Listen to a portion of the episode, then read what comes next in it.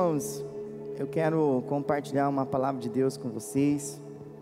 Né, eu tive compartilhando no primeiro culto. E eu espero que, que a graça do Senhor, que o Espírito Santo de Deus fale ao seu coração, como falou conosco no primeiro culto. Eu, antes de trazer essa palavra para você, eu orei ao Senhor. O Senhor falou muito comigo. E eu espero que Ele venha falar com você. É, eu quero que você abra sua Bíblia comigo em Mateus capítulo 5. Está lá o tema lá, né? Se é para o Senhor tem que ser mais forte, né? Abre sua Bíblia comigo, Mateus capítulo 5. Ah, amém, glória a Deus. Dizem né, que tem uma nação que toda vez que consegue chegar uma Bíblia lá é uma alegria. Tem nações que o Evangelho é, não pode ter Bíblia. Então eles, com uma Bíblia, eles rasgam uma folha sem rasgar o o conteúdo e manda, e cada um fica um período lendo as páginas da Bíblia. São relatos missionários. Então nós somos privilegiados por poder abrir a Bíblia, poder ler a palavra de Deus com liberdade, ter no celular, sem ser perseguido. O máximo que você vai ser chamado de crente. Né? o mais, algo mais grave que vão te chamar. Vamos ler lá o tema comigo? Um, dois, três e. Abençoados são os pobres em espírito. Vamos ler o texto agora. Mateus capítulo 5, versículo 1. Ao ver Jesus as multidões, Jesus subiu ao monte. Ele se assentou e os seus discípulos se aproximaram dele. Então ele passou a ensiná-los. Jesus disse: Bem-aventurados os pobres em espírito, porque deles é o reino dos céus. Eu quero ficar até aqui com você. Eu quero, eu já iniciei, porque no primeiro culto nós iniciamos uma série. Nós vamos aprender sobre as bem-aventuranças. Né? Semana, segunda-feira, foi soltado um vídeo de quatro minutos falando sobre, sobre essa bem-aventurança. Mas eu creio que Deus tem mais para nós. Né? Tenho, tenho certeza que Deus quer falar muito conosco na profundidade da sua palavra, do seu amor. A Bíblia, ela é uma fonte inesgotável. Você está falando com uma pessoa que já leu ela algumas vezes. E todas as vezes que eu leio ela, eu aprendo um pouco mais sobre o meu Deus, sobre o seu Deus, sobre o nosso Deus. Mas, por que, que eu estou dizendo isso? Quem já leu essa passagem das bem-aventuranças? O que, que aconteceu aqui, irmãos? Jesus, né? Segundo alguns comentaristas, fala assim que o primeiro sermão público de Jesus foi nesse monte, foi nesse lugar. E lá era comum na época, os mestres em Israel, eles subiam nos montes, nos lugares mais altos, e embaixo deles, em volta, ficavam os discípulos, que são os aprendizes, ficavam ali ouvindo os rabinos judeus. E a Bíblia diz que quando Jesus chegou lá, ele viu uma multidão de pessoas que vieram ao encontro dele. E eu li que provavelmente foi o primeiro sermão público de Jesus. Ele já tinha feito um milagre, né? Provavelmente lá da, em Caná da Galileia, provavelmente. Porque o Evangelho de Mateus não está que nem o de Lucas, na ordem dos acontecimentos. Por que não está, irmãos? Depois eu vou chegar lá. Mas aí o Senhor Jesus, ele vê aquela multidão de pessoas, ele sobe até o monte, os seus discípulos se aproximam dele, porque eles queriam receber, eles, eles tinham sido chamados por Jesus para deixar tudo para seguir Jesus, e eles sentam para aprender com Jesus, como verdadeiros discípulos são aprendizes. Mas a Bíblia fala também que havia uma multidão de pessoas que ficou lá embaixo. E no meio da multidão tinha todo tipo de gente, irmãos. Tinha gente que não acreditava, tinha gente curioso, tinha gente que, vamos ver mesmo se ele é o Messias, vamos ver mesmo o que, que ele está ensinando, é ele que fez o milagre, vamos ver mesmo, vamos conhecer esse homem que fez o milagre lá na, né, o primeiro um milagre lá na Caná da Galileia, será que é ele que estão falando mesmo, que fez tanta coisa, é ele que João Batista disse que é o Cordeiro de Deus, vamos lá, vamos ver se é ele, então no meio da multidão havia muitas pessoas curiosas, mas também a Bíblia fala que os seus discípulos sentaram em volta dele. E eu quero fazer uma pergunta para você de cara: Você é discípulo ou você faz parte da multidão? Foi isso que o Senhor falou comigo. Você é um discípulo ou você faz parte da multidão? Porque na multidão não precisa ter compromisso com Ele. Mas para ser discípulo dele, tem que sentar em volta dele e aprender e praticar a palavra dele. E isso vai custar para nós. Porque muitas vezes nós vamos ter que fazer coisas que nós não, que nós queríamos fazer, mas a palavra dele fala assim: isso você fazia antes de ser meu discípulo ou minha discípula. Agora não. Não podemos confundir em ser discípulo de Jesus e ser religioso. Eu estava conversando isso com a minha esposa hoje, nós estávamos conversando e a pastora falou assim: nós chegamos a uma conclusão. Nós conversando, eu conversei, eu não costumo falar para ela antes da mensagem que eu vou ministrar. Mas aí hoje nós estávamos conversando e nós falamos assim: que hoje, quando a gente se posiciona, igual está escrito, a gente é chamado de religioso. Mas quando você não se posiciona e quer agradar todo mundo, aí você não é religioso, você é legal, você é um cristão mente aberta. Cuidado, tem uma teologia, uma linha teológica chamada teologia liberal. Teologia liberal. Alguns não acreditam nem que Jesus fazia milagres. E acreditam que ele foi um grande líder. Então, quando você ouvir falar desse lixo chamado teologia liberal, foge que fala que eu e você somos igual, o mesmo, é, nós somos como Jesus mesmo. Não, nós temos Jesus, nós não somos iguais a Ele, nós somos justificados por Jesus e o Espírito Santo nos faz um com Ele, mas nós não somos na mesma medida, não. Então tem uma teologia que está rodando na internet e às vezes se compartilha uma coisa sem saber o que, que o cara está ensinando. Às vezes a palavra é bonita e não passa de um coach que usa o Evangelho para falar o que ele acha que é.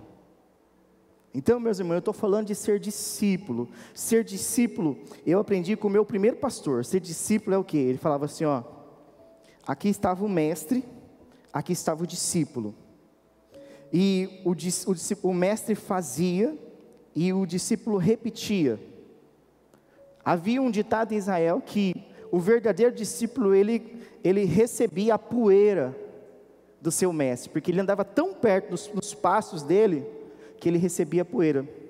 Quando eu falei lá do, dos discípulos estar em volta, lá em Atos tem um texto que diz que Paulo, ele foi discípulo de quem? Gamaliel. Gamaliel. Ele foi criado aos pés de Gamaliel, que era, era um mestre da época, o apóstolo Paulo, antes de ser o apóstolo Paulo. Então ele foi criado aos pés daquele, daquele mestre. Mas a palavra de Deus diz que o Senhor Jesus chegou uma multidão para ouvir, mas os seus discípulos estavam ali, ó, em volta de Jesus. E mesmo assim, irmãos, nós sabemos no final o que aconteceu, né? Antes de quando Jesus vai ser crucificado. Todo mundo foge.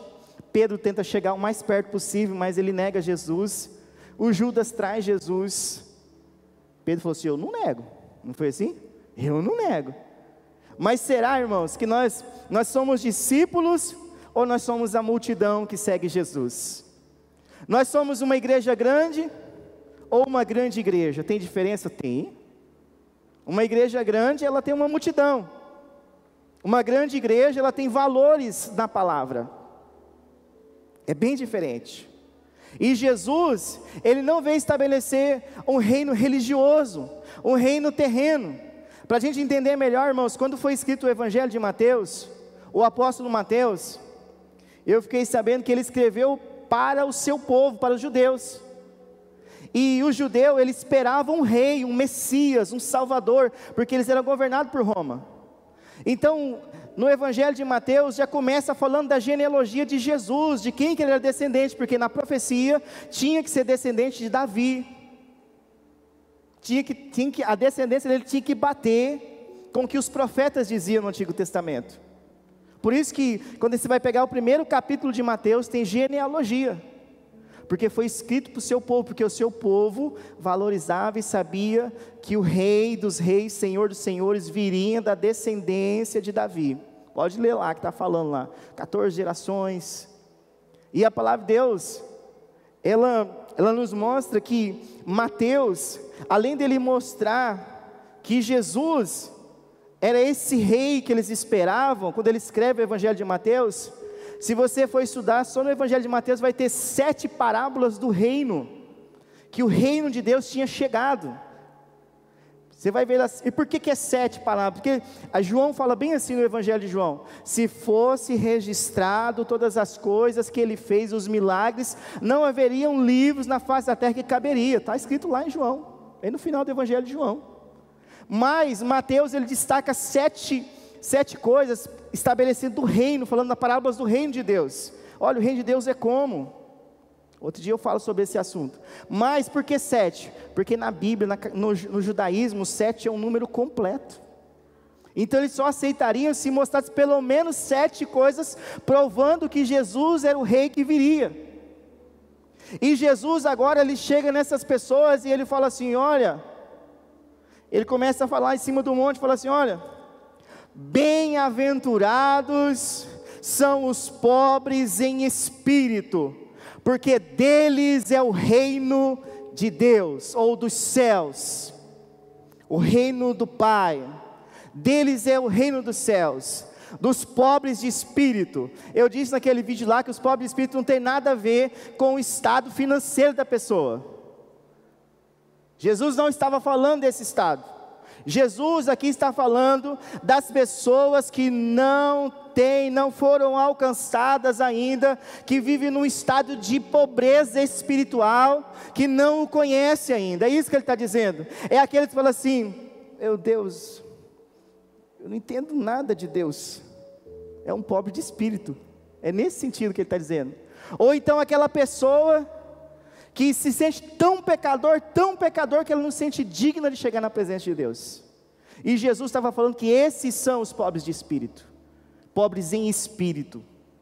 São esses que não conheceram Ele ainda. Aí eu vou abrir um parênteses aqui para te, tentar te explicar outra coisa que acontecia no tempo de Jesus.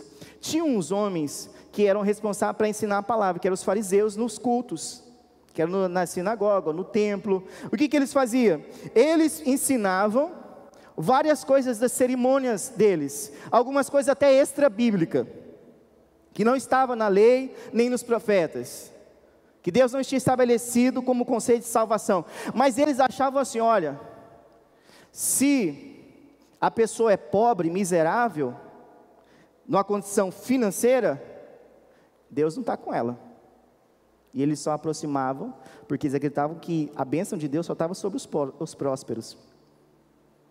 E Jesus, abre sua Bíblia comigo lá Isaías, capítulo número 61, versículo 1. Se você tiver a palavra, se você não tiver com a Bíblia aí, só só preste atenção no que eu vou ler com você aqui. Isaías, capítulo de número 61. Versículo 1 e 2.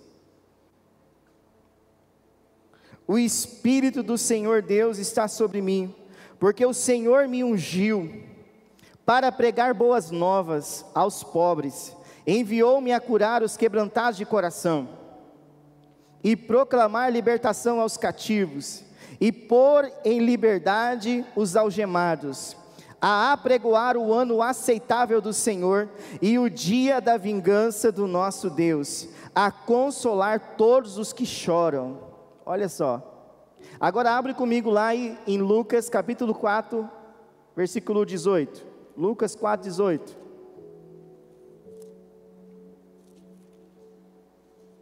Lucas ele escreve o evangelho de Lucas para os gregos. Lucas era grego. Por isso que ele tem mais, ele era um historiador, por isso que ele tem mais conteúdo. Ele, era, ele gostava dos detalhes. E ele queria mostrar para o povo que o homem perfeito, o Salvador já tinha vindo.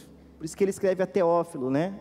Começa, ó, oh, excelentíssimo Teófilo. Alguns falam que pode ser um amigo, um rei, ou algo assim. Lucas 4, versículo 18. 16, perdão. Lucas 4, 16. Eu vou pegar um pouquinho antes, para ficar melhor. Jesus foi para Nazaré, onde havia sido criado, no sábado. Entrou na sinagoga, segundo o seu costume, e levantou-se para ler. Então lhe deram o livro do profeta Isaías. E abrindo o livro, achou o lugar onde está escrito: O Espírito do Senhor está sobre mim, porque ele me ungiu para evangelizar os pobres, enviou-me para proclamar libertação aos cativos e restauração da vista aos cegos, para pôr em liberdade os oprimidos e proclamar o ano aceitável do Senhor. Aleluia. O que que Jesus, olha, tinha o templo em Jerusalém, e as sinagogas eram fora de Jerusalém. Ele estava em Cafarnaum, lá onde ele foi criado, onde ele morou, que o pessoal conhecia ele. Ele voltou para lá. E era um costume, eu estava lendo sobre isso aí, era um costume, quando tinha um culto no sábado, na sinagoga, eles convidavam alguém para ler a palavra. Então eles davam a palavra para alguém que ali que estava no culto.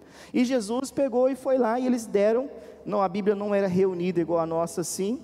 E saiu aquela passagem de Isaías 61. E não tinha capítulo, tá, irmãos? Nem versículo. Naquele tempo não tinha capítulo nem versículo. Então imagina, eram uns rolos e Jesus, quando ele abriu o rolo do profeta Isaías, ele leu essa passagem que Isaías tinha profetizado cerca de 700 anos antes, sobre Jesus. E ele fala assim: olha, está se cumprindo aqui, o Espírito do Senhor está sobre mim, o que te faz lembrar? Lá no batismo de João, o que, que aconteceu quando João batiza ele? A Bíblia diz o que? Que veio de forma corpórea, como se fosse um pombo, repousou para ele o Espírito de Deus, a voz do Pai do céu disse: Esse é o meu filho amado em quem eu tenho prazer. Então o Espírito do Senhor estava sobre Jesus. Jesus está ali, o Filho, o Espírito e a voz do Pai. Então a Trindade estava ali. Apesar de não ter essa palavra na Bíblia, mas estavam os três ali se manifestam. É. E o que acontece? Ele falou assim: Olha, o Espírito do Senhor está sobre mim, e ele me ungiu a gente fala assim, ah, vamos ungir isso aqui, porque era ungido como, irmãos? O óleo na época de, daquele tempo era assim, ou ele servia para passar numa enfermidade, no templo ele servia para consagrar um objeto. Se ungisse isso aqui, só podia ser usado exclusivamente na obra de Deus. Ungiu, pastor, unge o meu carro. Se fosse no tempo de Jesus, o seu carro a partir daquele momento era da igreja. É, era do Senhor, acabou. Ungir era propriedade exclusiva do Senhor. Quer ungir mais não, né, irmão? Era assim que funcionava. E ele falou assim: Eu fui ungido, mas não pelo óleo que vocês usam aqui em Israel, mas eu fui ungido pelo Espírito do Senhor. Ele está sobre mim. Quando Jesus terminou de falar essas coisas, o pessoal da sinagoga falou assim: Epa, ele não é o filho de José, o carpinteiro? Pode ler nos versículos para frente. Depois você lê em casa, não vai dar tempo de falar o que eu tenho que falar com você hoje. Ele não é o filho do carpinteiro, não é filho da Maria? Como que ele está falando que, que ele, essa passagem, esse rei, esse Messias é ele? Porque eles conheciam, irmãos. Eles conheciam a Bíblia. Não é que nem nós, não, irmãos, que lê a Bíblia de vez em quando, né? Eu já saí dessa, graças a Deus, é, desse tempo. Mas, não, irmãos, eles liam mesmo, eles, eles decoravam, os filhos, eles inculcavam a palavra na vida dos filhos. Se nós não inculcar a palavra de Deus na vida dos nossos filhos, irmãos, a Peppa vai incluir, ou coisa pior, né? Aí não adianta depois chorar, ah, meu filho está fazendo coisa esquisita, está falando umas coisas estranhas. Você não está inculcando a palavra de Deus na vida dele. Vamos voltar aqui. E ele diz assim: Eu fui ungido por Deus para chegar aonde? Com as boas novas aqui? Aos pobres. Mas ele não está falando dos pobres financeiramente não, ele está falando dos pobres em espírito. Está se cumprindo a profecia de Isaías para chegar o que? O ano aceitável do Senhor. O que, que é o ano aceitável do Senhor? Alguém sabe? Levanta a mão aí. O que, que ele quis dizer com isso? O ano aceitável do Senhor, irmãos, está lá em, Le... não vamos ler não, mas está em Levítico 25. Eu estive pesquisando sobre isso aí. Quando Deus deu a ordem, as leis cerimoniais, as leis para o povo dele, lá no Antigo Testamento, ele falou assim: ó, vocês vão trabalhar na terra seis anos, no sétimo ano é um ano sabático, a terra tem que descansar. Então, esse é o ano aceitável do Senhor. Então, vocês vão, se tiver escravo, vocês vão dar liberdade para o escravo, só se ele não quiser deixar de ser escravo, aí você fura a orelha dele, como gesto que ele vai ser escravo para sempre na sua casa. E ele falou assim: olha, tem, se tiver algum irmão de Israel, algum irmão de vocês, vocês foram escravos no Egito, e se ele tiver quebrado financeiramente, e se alguém comprou a terra dele, você é muito próximo, você vai pegar e vai doar de volta a terra dele para ele não ficar sem recurso. Então, esse era o ano aceitável do Senhor. Mas Jesus está dizendo aqui: eu não vim trazer esse ano aceitável de uma, de uma bênção material, eu vim trazer uma bênção espiritual, eu vim trazer, eu vim alimentar o pobre, eu vim dar o alimento espiritual ao pobre de espírito, eu vim libertar o oprimido, eu vim libertar o cativo. É isso que ele estava dizendo, mas ele está falando de uma, um reino espiritual. Eu vim trazer para vocês o meu reino, a minha justiça. Eu não vim trazer como os homens trazem. Eu não vim trazer o ano aceitável, eu vim trazer uma libertação sobre a vida de vocês, porque vocês são pobres em espírito. É muito forte, né, irmãos? Como o Senhor foi falando essas coisas no meu coração, e eu sou muito curioso com a Bíblia. Você pode entregar qualquer coisa na minha mão que eu não abro, mas se for a Bíblia, a minha Bíblia, eu vou embora. Eu viajo na batatinha, eu gosto de aprender a palavra do Senhor. E eu fui pesquisando mais. E eu fui cavando os negócios. O que, que, tá, que, que o Senhor quer dizer com a gente? Quem que são esses bem-aventurados? Eu li uma tradução, não sei se alguém tem essa tradução, chama assim, Nova Tradução Linguagem de Hoje. Alguém já leu essa versão da Bíblia? Ou Linguagem de Hoje? A Mensagem. A Mensagem. Aí tem NVI, NAA, Almeida Atualizada. Mas na linguagem de hoje, ou nova tradução da linguagem de hoje, vai falar assim: felizes são. Bem-aventurado na tradução, linguagem de hoje é felizes são. Na mensagem fala assim: abençoados são. Está bem lá na Bíblia a mensagem: abençoados são os pobres em espírito. Isso é que ele vai explicar. Mas, irmãos, eu, eu, como eu não sei ler hebraico nem grego nessas coisas, eu peguei e fui pesquisar mais um pouquinho. Eu falei assim, mas Senhor, é só isso mesmo? Abençoados são, felizes são. Aí eu descobri uma coisa, irmãos, que quando Jesus estava falando assim, que eles são abençoados ou felizes, como dizem na tradução linguagem de hoje, na verdade é uma palavra em latim que Jesus trouxe, como uma revelação divina para as pessoas. E ele disse assim: é a palavra assim, ó, beatos, beatos, que significa alegria divina e perfeita.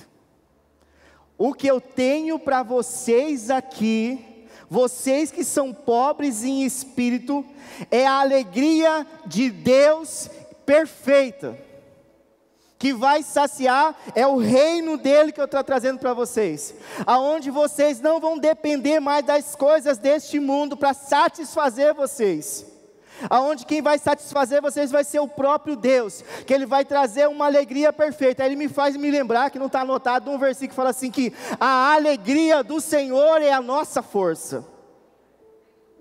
Olha só, irmãos, é uma alegria perfeita. Fala assim, crente não brinca, né? Crente come, que é uma maravilha, meu irmão. Que coisa boa é comer, não é bom? Que coisa ruim é ficar com fome. Né? Onde tem um monte de irmão, tem comida. E nós comemos, olha o resultado aqui, está quase voando os botãozinhos. Mas é verdade, ninguém precisa beber para ficar feliz, ficar bebendo bebida alcoólica. Ninguém precisa cheirar alguma coisa para ficar doidão, para ficar alegre. Não, irmãos. o máximo que a gente fica meio doido é quando vem o Espírito Santo e enche a gente, alguns rodopia, cai no chão, né? Deixa para lá essa conversa, né? Mas é assim, o crente, o cristão, irmãos, ele, quando ele recebe de Deus algo, aquilo que é perfeito, que é divino, a vida dele é transformada, porque o reino de Deus é estabelecido no seu coração. Era isso que Jesus estava falando. Jesus falou assim: olha, até hoje vocês têm buscado a satisfação através das coisas deste mundo, mas eu não estou falando de uma satisfação exterior, eu estou trazendo para você uma satisfação eterna, aquilo que vem do Pai. E eu estou aqui estabelecendo esse reino, trazendo para saciar sua fome espiritual. Você que é pobre em espírito, você que sente-se longe de mim. Era isso que o Senhor Jesus estava dizendo para eles. Eu quero que você abra sua Bíblia comigo em Romanos capítulo 12, versículo 3. Olha que interessante que o apóstolo Paulo, ele escreve aos irmãos, Romanos capítulo 12, versículo de número 3. Também algumas traduções vão falar, em vez de falar pobres em espírito, vão falar humildes. E humildade dá uma confusão, né, irmãos? Quando fala de humildade, há uma confusão do conceito de humildade com a humildade na Bíblia. Olha o que diz aqui o versículo 3: Porque pela graça que me foi dada, digo a cada um de vocês, que não pense de si mesmo além do que convém.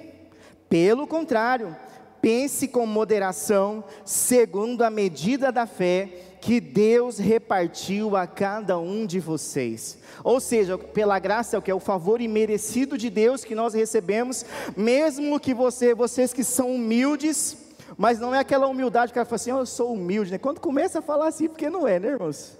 Só que falar eu sou humilde, você pode ver que não é. Né? Ah, acho que as pessoas têm que ver isso, né? E a Bíblia fala que Jesus era o quê? Manso e humilde. Que os ensinos de Jesus era diferente. Aí quando você entende que as revelações de Jesus, ele traz ali e fala assim: olha, eu tenho algo que, que nenhum fariseu tem para vocês que nenhuma religião dessa terra tem. Eu tenho uma satisfação que ninguém pode dar, que ela vem de Deus, que vai saciar essa pobreza espiritual que vocês têm. Jesus estava falando sobre o seu reino. Tem alguns comentaristas, eu não vou entrar nessa linha, que fala que está falando de um reino futuro, o reino do milênio. Eu não acredito assim. Mas aqui que esse sermão está falando do reino estabelecido dos céus no nosso coração. É que nem quando ele, ele ensina sobre a oração, ele fala assim: ok, Pai nosso está no céu, santificado seja o teu nome, venha o teu reino. Como que é trazer o reino de Deus até nós? Através da Sua palavra, através de Cristo em nós, através do Espírito Santo habitando em nós. O reino de Deus é estabelecido em nossos corações. Porque se fosse um reino como os outros reis, preguei algumas semanas atrás sobre a justiça de Deus, eu falei sobre os reinos terrenos. Então já tinha acabado o reino de Cristo. Mas como é um reino espiritual, onde Deus habita dentro de nós, ele é um reino eterno, é um reino que não tem fim. E Jesus falou assim: é esse reino que eu estou trazendo para vocês. E o apóstolo Paulo, ele entendeu o que, que o apóstolo Paulo faz nas cartas. Ele simplesmente explica os ensinos de Jesus para a igreja. E aqui para a igreja de Roma, porque era uma igreja de gentios, romanos não eram judeus. E ele começa a trazer as verdades. Falou assim: olha, vocês não, não pensem sobre uma falsa humildade, aquela que diz assim: ai, eu sou tão pobre, eu sou tão pobre de espírito, ai, que eu não sei isso, não sei aquilo, eu sou tão. Não, não é esse sentido de pobre de espírito, não, irmãos. É quando eu e você reconhecemos que nós precisamos, que nós dependemos tanto de Jesus, que sem Ele nada podemos fazer. É isso que é ser pobre de espírito que Jesus está dizendo aqui. É isso, é nesse sentido. Não é naquele sentido assim, ah, eu não sei orar, você ora por mim. Não, está faltando praticar a oração. É bem diferente, oração é prática, é relacionamento. Aí vamos voltar aqui para o texto lá. Aí, irmãos, eu, o Senhor me fez lembrar de uma história na Bíblia, aonde, onde havia dois homens. Um, o estado dele financeiro era muito bom, e o outro era zerado. Mas um era pobre de espírito e o outro não era. Abre sua Bíblia comigo lá em Lucas, capítulo 16, por favor. Lucas, capítulo 16. Eu deixo aqui separado para não perder tempo, mas eu espero ser. Lucas, capítulo 16, versículo 19.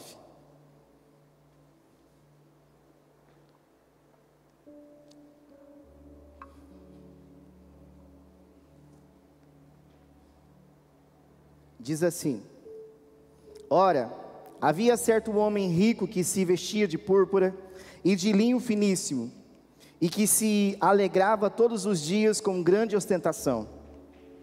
Havia também certo mendigo chamado Lázaro, coberto de feridas, que ficava deitado à porta da casa do rico. Ele desejava alimentar-se das migalhas que caíam da mesa do rico, e até os cães vinham lamber as suas feridas. E aconteceu que o mendigo morreu e foi levado pelos anjos para junto de Abraão. Morreu também o rico e foi sepultado. No inferno, talvez a versão está Hades. No inferno, estando em tormentos, o rico levantou os olhos e viu de longe Abraão e Lázaro junto dele. Então, gritando, disse: Pai Abraão, tenha misericórdia de mim e mande que Lázaro molhe a ponta do dedo em água e me refresque a língua, porque estou atormentado neste fogo. Mas Abraão disse: Filho, lembre-se de que você recebeu os seus bens durante a sua vida, enquanto Lázaro só teve males.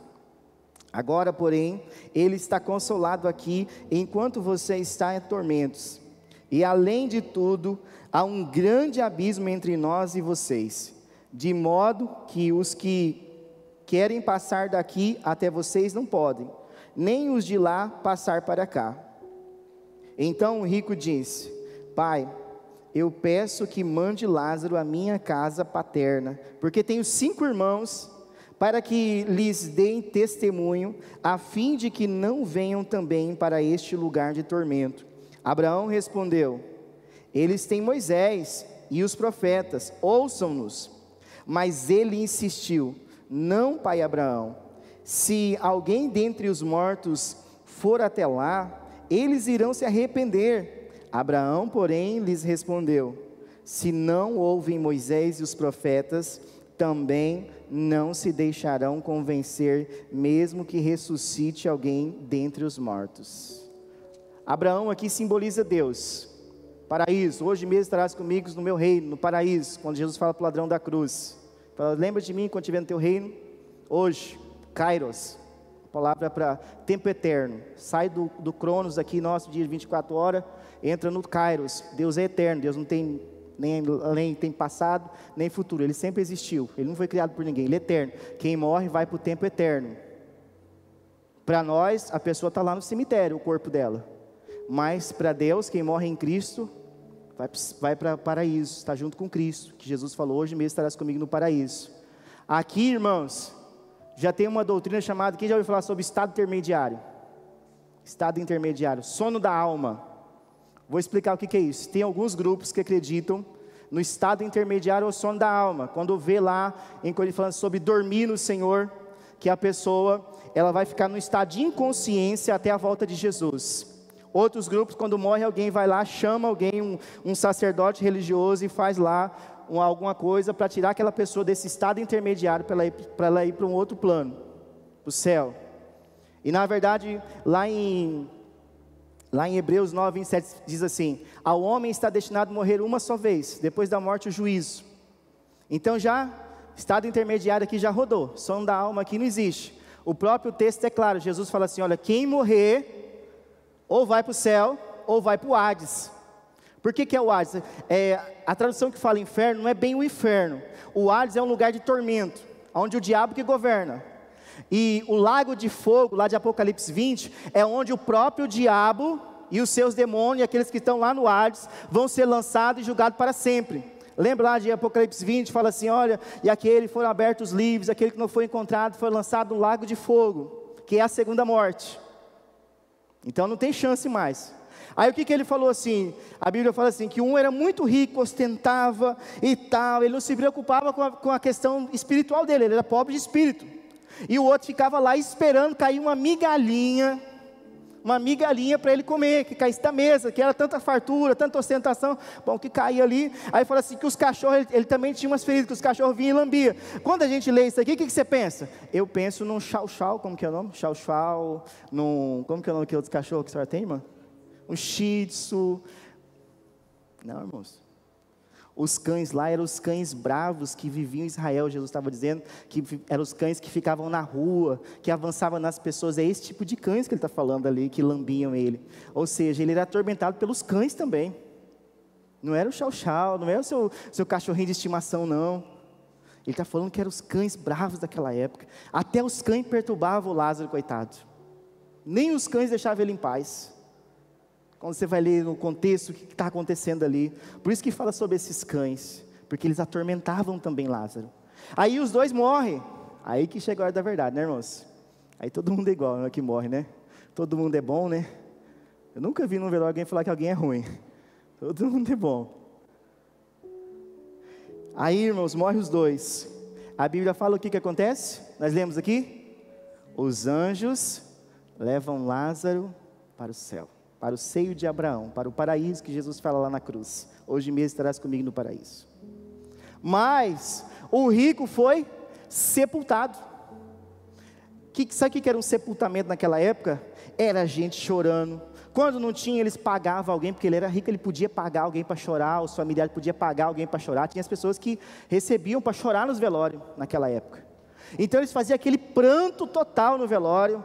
Então ele teve um velório, irmãos, o velório, provavelmente, eu estava lendo sobre isso aí, por isso que ele foi sepultado. Mas ele foi sepultado, o corpo no velório, mas foi para o Hades, o espírito, a alma. E o outro foi levado direto para o seio de Abraão. Aí o Senhor Jesus, ele continua. Sabe por que ele está falando isso? Porque os fariseus pregavam, irmãos, eles pregavam que os pobres de espírito, que os pecadores, que aqueles que ficavam do lado de fora do templo, que não podiam entrar no templo, porque eram gentios, porque não eram pessoas que eles achavam que eram impuras, eles não podiam entrar onde eles entravam, ficavam lá de fora junto com as mulheres, no pátio do templo. Então aqueles lá nunca receberiam a salvação se dependesse dos fariseus. Jesus estava dando ó, um sacode aqui nos fariseus, estavam ouvindo. Jesus estava falando assim: ó, vocês, vocês, estão, vocês ficam bajulando os ricos desse tempo, vocês ficam com uma fé vendida fica com uma fé mentirosa, de farsa, ostentando o poder, porque vocês são líderes religiosos nesse tempo. Eu quero dizer uma coisa para vocês: tem muita gente pobre de espírito, igual Lázaro, que vai subir para o céu e vocês vão para o inferno. Jesus estava confrontando os fariseus, porque eles queriam matar Jesus, porque eles sabiam que Jesus estava falando deles. Jesus sempre confrontou a, a religiosidade, irmãos porque Jesus veio morrer pelo homem, a sua imagem e a sua semelhança para resgatar-nos do pecado, não para implantar uma, uma, uma, religião. Às vezes a pessoa, quando fala que é, que é pastor, ele fala assim: Ó, oh, já tem religião, pastor. Eu falo assim: quem disse que eu tenho religião? Eu tenho é Cristo, não sou religioso.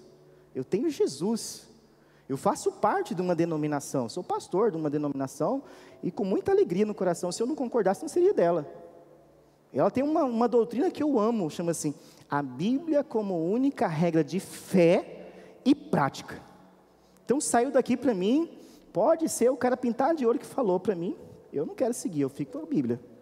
Entre escolher seguir o pensamento de alguém e seguir a Bíblia, eu fico com a palavra de Deus. Porque eu sei que ela me conduz para o céu. O homem falho, mas Deus não. E Jesus, ele continua falando para eles, e eles começam a ficar irmãos, nervosos com Jesus. Aí o, Jesus fala assim: olha, ele, ele fala assim: olha, o rico falou assim: olha, eu estou todo sofrido aqui, manda ele apontar, já que não tem como ele molhar com a ponta do dedo o meu sofrimento aqui, com um pouquinho de água, então fala para ele lá na casa dos meus pais e com meus irmãos. Qual que foi a resposta dele? Não tem como, quem está no céu não vem no inferno ou no Hades, e quem está no Hades não sobe no paraíso. Outra doutrina falsa aí, que você pode invocar alguém que morreu, que vai falar. Você sabe por quê? Vou abrir um parênteses aqui.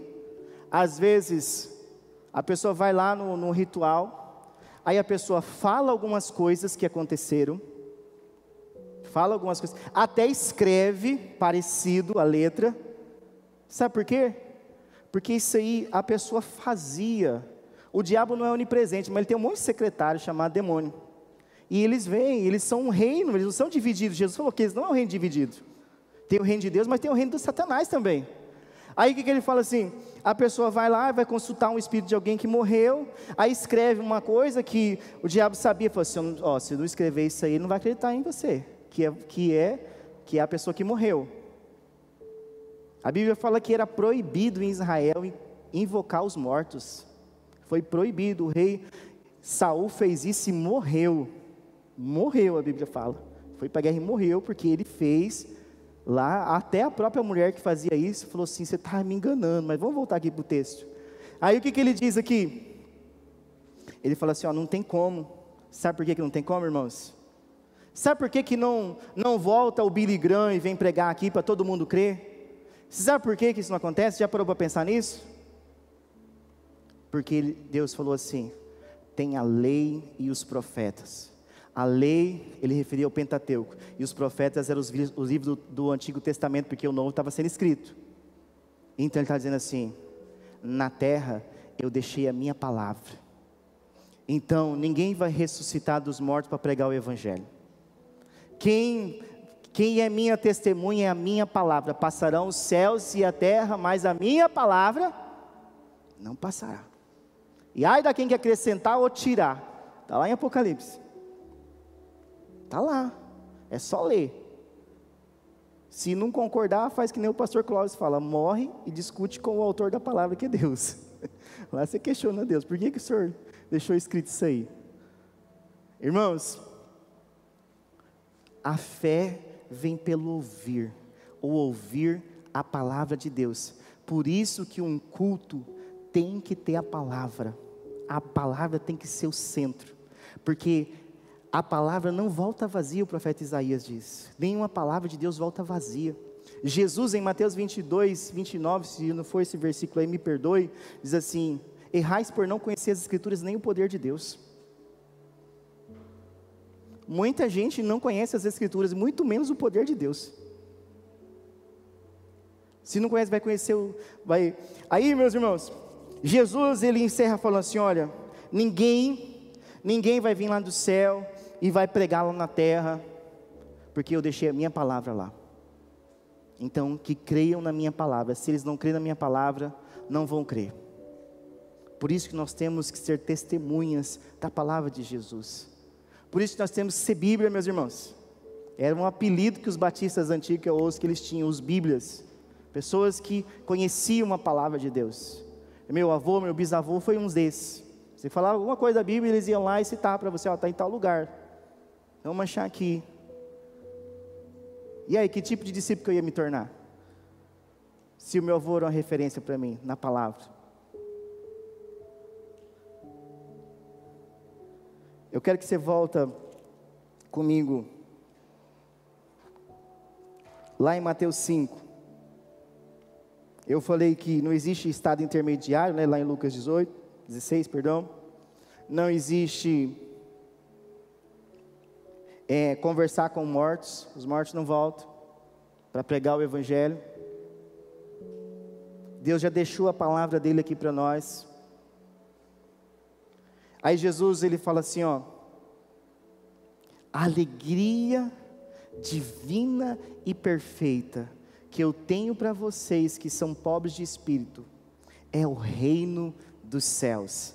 Abre sua Bíblia para encerrar aí, Romanos capítulo 14. Romanos capítulo 14, versículo 17. Romanos 14, 17. Eu vou parar por aqui. Romanos 14, 17. Semana que vem, se Deus permitir, a gente fala sobre outra bem-aventurança. Vamos aprender um pouquinho mais. Você imaginava que era isso? Quem imaginava? A maioria de nós não, né, irmãos? Que nós lê só o bem pobre, né? Pobre já vem assim, pessoa que não tem condição financeira. Deve ser um, um pobre no espírito também, mas que, coitado, ele é pobrezinho até no espírito, né? É tão pobre que até no espírito ele é pobre. E não é nada disso, irmãos. Olha o que diz Romanos, capítulo 14, versículo 17 porque o reino de Deus não é comida e nem bebida, mas justiça, paz e alegria no Espírito Santo. Ou seja, a alegria divina, a bênção divina que Jesus trouxe aos discípulos e à multidão que ele estava falando lá no monte, é essa. Ele falou assim: Olha, vocês são, até hoje vocês foram pobres em espírito, mas a partir de agora vocês vão receber a alegria divina. O reino dos céus chegaram até vocês, e o rei está aqui presente diante de vocês. Nós sabemos que Jesus não está presente fisicamente, mas a palavra de Deus diz que dois ou três reúnem o nome dele, ele se faz presente. O mesmo Jesus que esteve lá no monte falando: alegria, alegrem-se, o reino chegou até vocês. É o mesmo Jesus que está aqui nessa noite dizendo: alegrem-se, igreja, o reino divino, a alegria perfeita chegou até vocês, a alegria eterna. A palavra do Senhor diz: a alegria do Senhor é a nossa força, é uma alegria que não depende de circunstância. Quando Paulo escreve aos irmãos em Roma, ele está dizendo assim: olha, o reino de Deus não é comida sabe por quê? Nenhuma comida que vocês comerem vai fazer com que vocês entrem no reino de Deus, ou recebam o reino de Deus, nenhum, nenhum outro que vocês não comem também vai afastar vocês do reino de Deus. Não é o que eu como ou deixo de comer que eu vou receber o reino de Deus, mas é a justiça de Deus na cruz do Calvário, quando Jesus morreu no meu lugar e no seu lugar, igreja. Esse é o reino de Jesus. Essa é a alegria perfeita que consegue satisfazer o coração do homem. Meu irmão, você pode ter sonhos, projetos, quando você alcançar eles, se você não tiver a alegria perfeita, você vai sentir um vazio no coração que só Jesus pode preencher. Se fosse assim, ninguém que tinha bens ia atrás de Jesus, porque todo mundo corre atrás dos bens dessa terra. mas só encontra alegria perfeita quando encontra Jesus. Eu já conheci homens que viraram homens e até pastores hoje, que estavam deprimidos e com muito dinheiro no banco, mas quando encontraram Cristo, encontraram a alegria perfeita. Alegria perfeita. Para de falar que os ricos vão para o inferno. Para, você não sabe o que você está falando. Só vai para o inferno aqueles que são religiosos, que não recebem o reino de Deus no seu coração, que não se arrependem dos seus pecados. E Paulo escreve aos romanos, fala assim, olha, não é o que vocês comem, não é o que vocês bebem, não é nada que vocês façam que vai fazer vocês merecer o reino dos céus, porque o reino de Deus é mais que isso, o reino de Deus é justiça, e a justiça de Deus foi cumprida na cruz, a Bíblia diz assim, o Espírito Santo convenceu o homem do pecado, que todos são pecadores, da justiça, que Jesus cumpriu a justiça de Deus, e do juízo lá de Apocalipse 20, mas para aqueles que têm o reino de Deus, que são alimentados, que não são mais pobres de espírito, não há juízo mais sobre nós. A Bíblia diz assim: vem para minha direita, bendito meu Pai, eu vou dar um galardão, eu vou dar um prêmio para você, porque você foi fiel no pouco, e sobre o muito eu vou colocar você. É esse é o reino, igreja. Esse é o reino. Essa é a alegria perfeita que eu e você precisa todos os dias. E ela só vem através de Cristo. A Bíblia diz assim: é paz alegria no Espírito Santo. Sabe que texto que eu lembro? Eu lembro lá de Gálatas, capítulo de número 5, que está dizendo assim no versículo 22, fala todas as obras da carne, mas ele fala assim, mas mas, irmãos, mas o fruto do Espírito é a alegria, a paz, a paz que o mundo não tem, eu vos dou, Jesus falou, a paz que excede todo entendimento, é paz, é alegria é longanimidade, é benignidade, é fidelidade, é domínio próprio, é temperança, são os frutos que só quando a alegria perfeita faz parte da nossa vida, e a alegria só pode ser perfeita quando ela vem de Cristo, e antes de Cristo não há salvação, não há outra igreja, não há outro. Eu quero convidar você, meu amado, a ficar de pé. Se você puder ou quiser.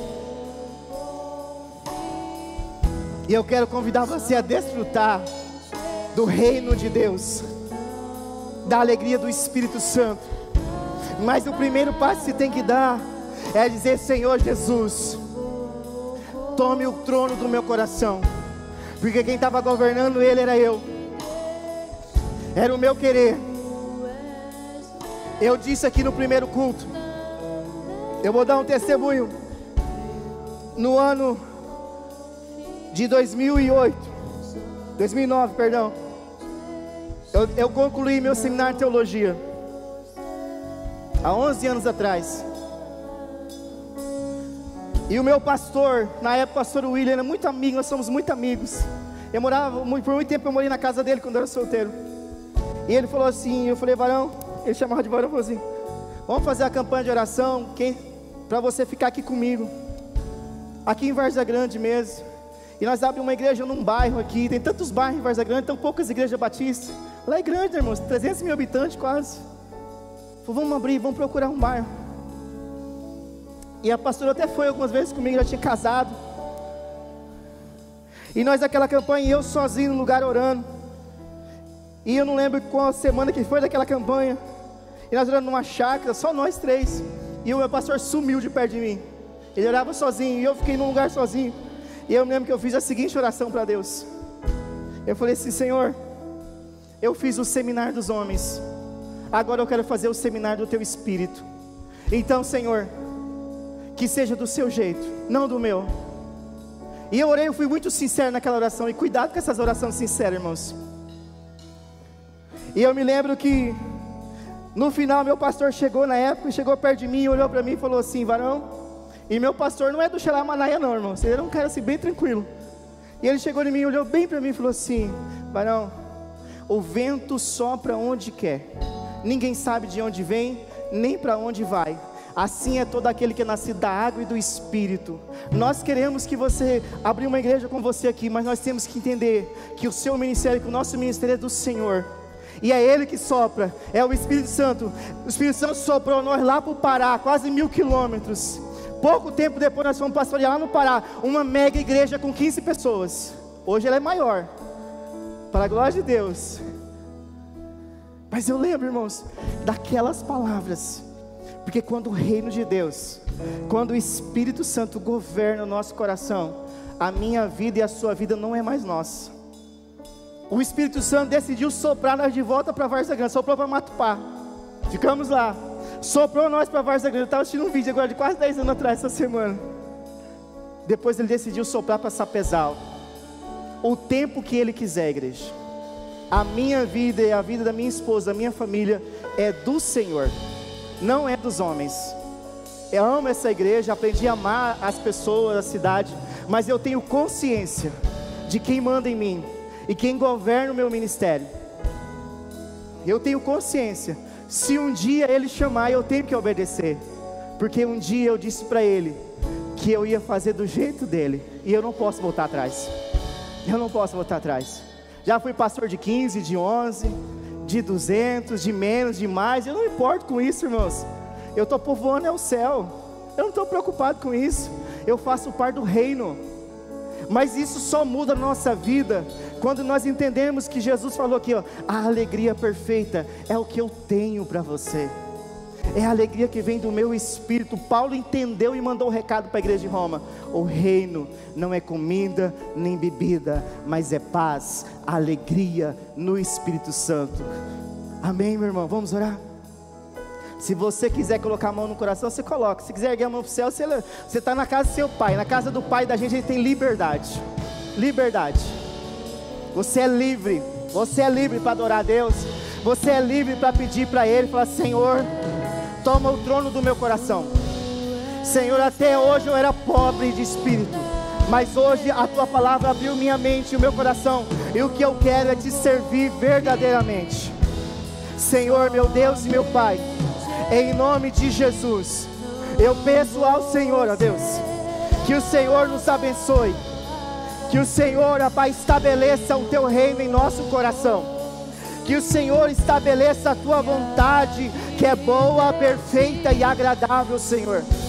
Deus Todo-Poderoso, em nome de Jesus, estabeleça o teu reino em cada coração que está presente aqui, que esteve presente no primeiro culto, que está do outro lado, eu não sei aonde agora assistindo essa palavra.